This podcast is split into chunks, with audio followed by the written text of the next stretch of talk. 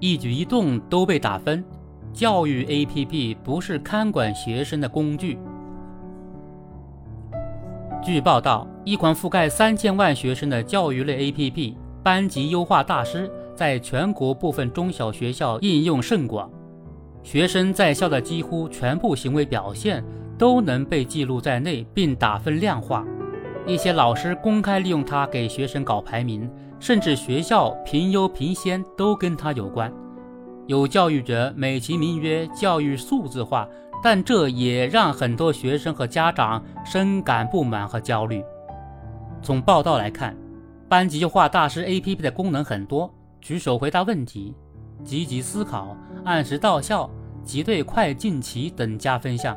没有完成学校交办任务、没有登记作业。周一不穿礼仪服等减分项都十分清楚，但其具体的评分标准和计算方法却十分主观，很大程度上取决于教师的个人想法。过于细致的评分项目，让一些学生感觉自己的一举一动随时都被老师监控。缺乏客观依据的评分标准也很难服众。那些在系统中被打低分的学生，自尊心可能会受到很大伤害。由此产生的负面情绪也会影响其健康成长。很多新兴的技术和工具都是双刃剑，在教育领域也是如此。数字化工具用好了，有助于开展教学工作，提高教学质量；但若滥用、误用，则会带来相反的效果。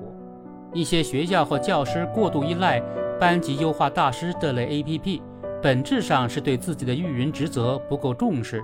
按照教育部此前发布的《关于引导规范教育移动互联网应用有序》，按照教育部此前发布的《关于引导规范教育移动互联网应用有序健康发展的意见》等文件的要求，教育类 APP 不得与学分、成绩和评优挂钩，而且一些 APP 还存在收费项目。如果不按规定使用数字化工具，还有可能造成胡乱收费乃至利益输送等乱象。客观来看，任何教育数字化工具都应该优先服务于教学工作，而不是成为看管学生的工具。一些教育数字化工具对学生的评判标准也不符合教育实际，教师不能不加甄别，拿来就用。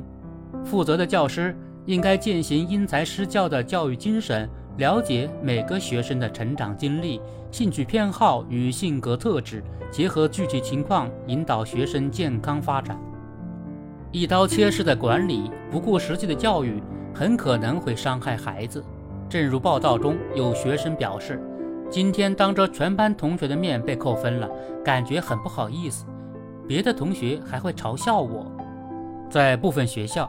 由于种种原因，校方和教师的话语权远大于学生和家长。学生家长即便质疑教师管理方式的科学性，也很难公然对抗。正如报道中提到的，有家长表示怀疑，虽然没有通知交费，但老师一通知，家长不敢不用。如果大多数家长交费，APP 运营企业靠该项业务每年能获得大量收入。校方能不能要求学生家长缴纳因为教师单方面决策而产生的费用？交上去的钱最后去了哪里？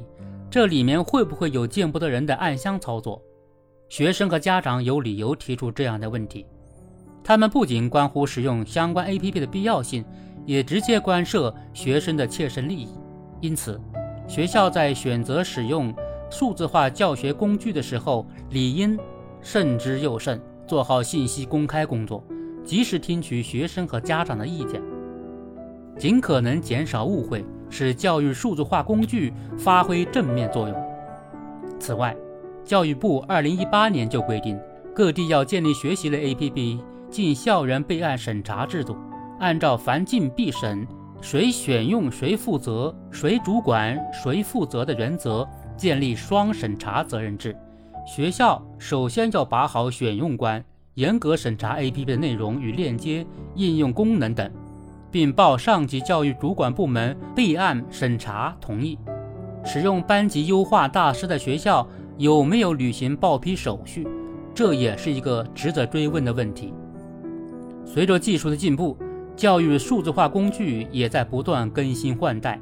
今后或许还会出现更多功能强大的 APP，但不论如何，技术都应该服务于教学工作，而不应该给学生和家长制造焦虑。解决类似问题的最好办法，就是让学校在引入新技术、新工具时，多听听学生和家长的意见，及时向外界公布产品采购、使用方法、评分标准等信息。积极根据收集到的反馈改进工作。